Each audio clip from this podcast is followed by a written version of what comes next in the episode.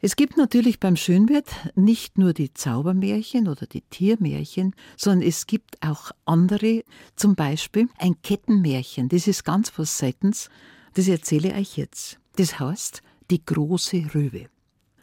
Da war einmal eine Bayerin mit zwölf Burm. Um Gottes Willen, die haben einen Träger gebracht in den Sturm. Und die Bayerin ist mit dem Auskehren überhaupt nicht mehr zurechtgekommen. Jetzt hat sie halt einfach mit dem Besen den ganzen Träg hinter dir hinterkehrt. Und jeden Tag wieder und jeden Tag wieder. Und das Häufel hinter der Tür ist immer her worden und her worden. Eines Tages war das Fenster auf, kommt ein Ruhmsamen reingeflogen, ein Rübensamen, setzt sich auf das Träghäufel oder auf den Trägberg und fängt zum Wachsen an treibt aus, treibt Blätter, die Blätter werden groß und größer und größer, stoßen dann an der Sturmdecken an. Und dann sagt die Bayerin, jetzt muss raus, jetzt ist mir's groß, jetzt geht's nimmer. Und dann packt es beim Schopf und zirkt an. Geht nicht. Ruft's ihren Mo, komm, hilf mir, die Ruhm rausziehen. Der hängt sie an die Bayerin an, zirkt an, geht nicht. Dann holen's den ältesten von den zwölf Burm. Der hängt sie am Vater, der Vater am Mutter, die Mutter an Ruhm, ziehen's an, es geht nicht.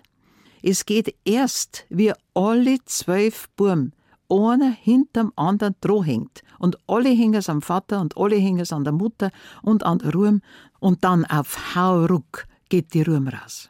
Mei, jetzt liegt dieses Riesentrum in der kleinen Stumm drin. Ja, was machen wir denn jetzt? Essen, sagt die Mutter. Na gut, dann haben's Ruhmgrad gehabt, jeden Tag und jeden Tag.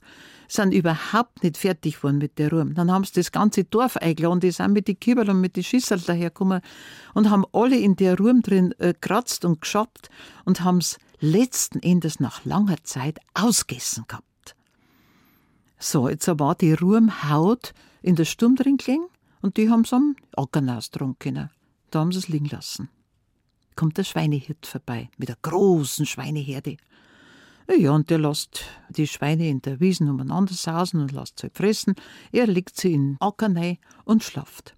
Und wie er aufwacht, sind alle seine Schweindel fort.